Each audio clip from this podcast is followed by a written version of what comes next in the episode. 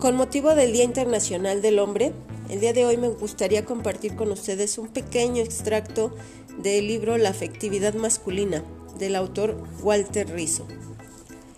La posición de que el varón no siente es insostenible, además de absurda.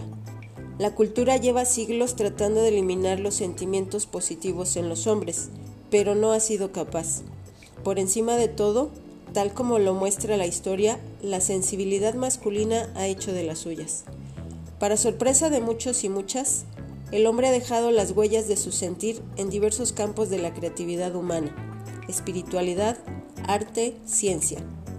No estoy negando la posibilidad de que el control económico y político masculino haya permitido que sobresalieran más hombres que mujeres en estas áreas. Lo que simplemente estoy afirmando es que la capacidad de experimentar el afecto y emocionarse está presente en el sexo masculino. La ostentación del poder no es suficiente per para que ocurra el fenómeno creativo. Se necesita de alguien que vibre y los hombres podemos hacerlo.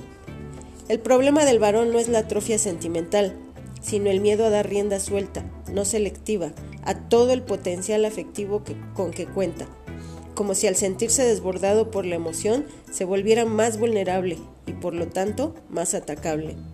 Dos esquemas maladaptativos obstaculizan la comunicación afectiva masculina. Si expreso libremente todos mis sentimientos, voy a mostrarme débil y femenino y seré rechazado. Y si me despojo de mis defensas racionales, quedaré a merced de los otros y se aprovecharán de mí.